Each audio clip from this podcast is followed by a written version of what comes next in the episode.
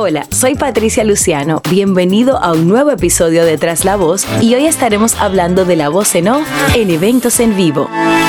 Te cuento que a lo largo de mi carrera he tenido la oportunidad de ser la voz en off de distintos eventos, tanto para eventos en vivo como tal, como también programa de televisión en el que me tocó ser la voz que acompañaba a la presentadora o host del espacio. Y te puedo contar algunas cosas que pasan ahí que es importante que tú las conozcas para cuando te toque hacerlas. Hacer la voz en off de un evento en vivo o de un programa de televisión generalmente es como si tú fueras el maestro de ceremonias pero behind the scenes. Eso significa que tu voz adquiere un protagonismo distinto. Es una voz que tiene que tener responsabilidad de lo que dice, pero también tiene que ser una voz que vaya acorde con el programa o el evento para que así puedan empalmar de la manera adecuada. Primero y principal, como voz en off de evento, a veces te dicen, mira, este es el guion y te lo mandan con tiempo y te da chance a revisarlo, incluso hacer algunas correcciones. Pero generalmente a mí me pasó o me ha sucedido que me mandan el guion, pero aún así el mismo día del evento, incluso encima, es decir, durante el evento, puede que se hagan cambios. El locutor, la voz en off, tiene que saber que eso va a suceder,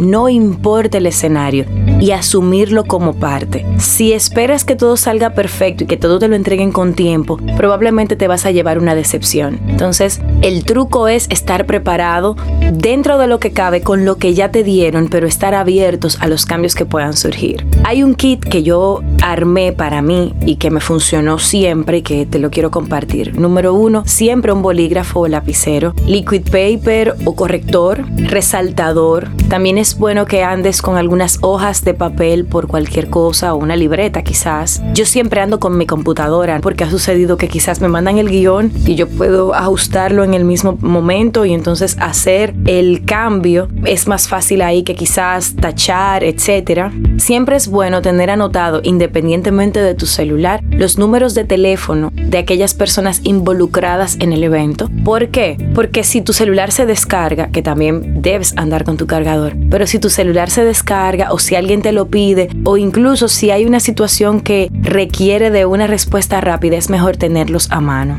Como mencioné hace unos segunditos, anda con tu cargador de tu computadora y de tu celular. Y todo esto no es que tú lo pongas en tu mochila o que cuentes con que está ahí, es que debes hacer un checklist antes de llegar al evento y revisar. Importante también comer algo antes de salir o estar por lo menos desayunado, almorzado, etc. Y tener meriendas o snack. Cosas obviamente que no te vayan a dar tos, por ejemplo, evitar granolas, evitar cosas con leche o con queso, más bien manzana, frutas que tú puedas digerir rápidamente, pero sí recordar que debes tener un snack, porque, y te voy a contar esta anécdota, en un evento que yo estuve, era un evento muy largo de más de, yo tenía que leer algunos 3.000 nombres, sí, 3.000 nombres, al final lo dejaron como en 500, pero tuve que leer muchos nombres. Entonces, yo no me podía mover, salvo momentos muy puntuales como para ir al baño, Moreno y cosas muy específicas, pero yo no me podía mover del lugar. ¿Qué significa eso? Que entonces yo no podía salir a comer y tomarme un momento y se me advirtió. O sea, yo sabía que yo iba a estar en esa situación. ¿Qué pasa?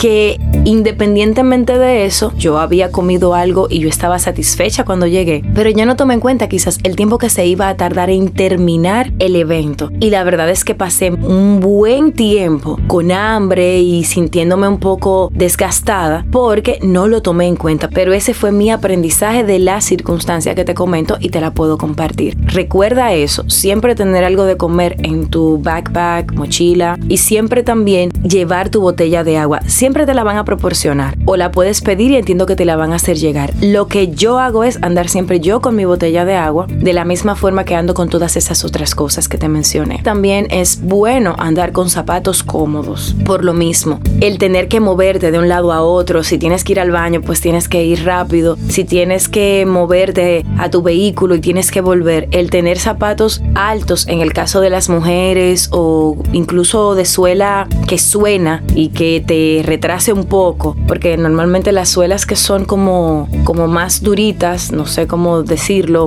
más que así, suelen ser un poquito más complejas a la hora de uno caminar sobre ciertas superficies. En cambio, si tus suelas son de goma o de una base muchísimo más ligera, pues te puedes mover más rápido. ¿Y qué decirte de la ropa? Aunque lo hemos conversado en otras oportunidades. La ropa debe ser cómoda. En mi caso, yo suelo para eventos en vivo vestir totalmente de negro para confundirme con el staff, porque se supone que yo no tengo una posición protagonista. Ojo, esa es una postura muy personal, pero te la recomiendo porque se supone que tú estás ahí para ser un hilo conductor y debes respetar ese rol que te fue asignado. Entonces, en mi caso, yo he visto generalmente completamente de negro o de colores oscuros que se confundan con el negro para yo así pasar, no necesariamente desapercibida, pero no verme como la estrella del show, sino más bien como parte del mismo, que es lo que corresponde. En el caso de las mujeres, pues ya sabes, los accesorios, el celular siempre debes tenerlo en vibrador o mejor aún, en silencio total para que no interrumpa tus actividades. Obviamente no te digo que lo apagues porque hay circunstancias en que los mismos productores te hablan por allí, pero sí debes tenerlo en silencio total para que no vaya a molestar ni afectar nada de lo que estés haciendo. También manténlo alejado del micrófono.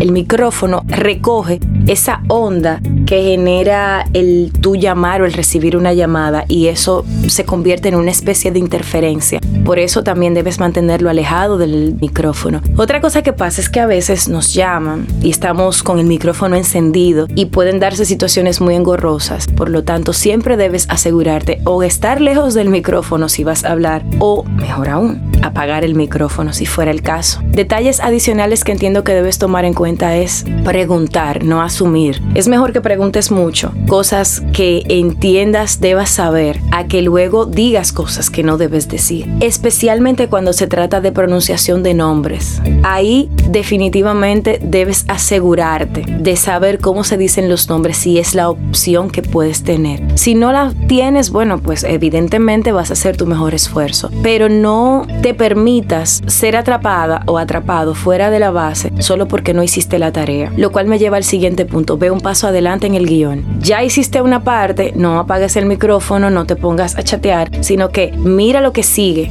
Inmediatamente terminas lo anterior para que así puedas prever cualquier situación. Adicional a todo esto, la buena actitud, la buena energía, la sonrisa. Recuerda siempre hablar con una media sonrisa. Simone siempre habla de la sonrisa de la Yoconda en mi caso la conozco también como la sonrisa media luna, que es esa sonrisa donde no te oyes muy feliz, pero tampoco te oyes así como que, sí, tú sabes, debes sonreír, sino más bien es como sonríe, que es como suena la voz con una luz, con una dosis de alegría que transmite al que te escucha que tú estás disfrutando lo que estás haciendo. Datos puntuales que debes recordar. Pregunta cuál va a ser tu lugar inmediatamente llegues para que sepas a dónde te vas a ubicar. Y pregunta quién es la persona de la que vas a estar recibiendo instrucción en todo momento. Y esto quizás es lo más importante porque hay un momento en el que todo el mundo va donde ti y te dice cosas, que hagas cosas, que digas cosas. Y tú tienes que saber a quién recurrir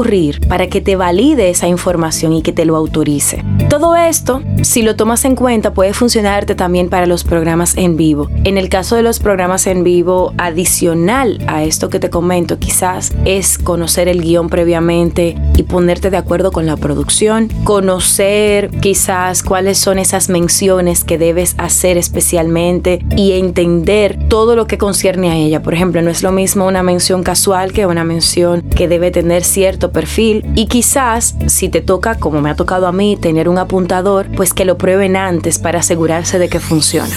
Espero que estos tips para cuando te toque hacer la voz en off de un evento en vivo te funcionen y por supuesto recomiéndalo si te gusta. Ya sabes que estaremos la próxima semana con un nuevo Tras la Voz. Soy Patricia Luciano, hasta la próxima.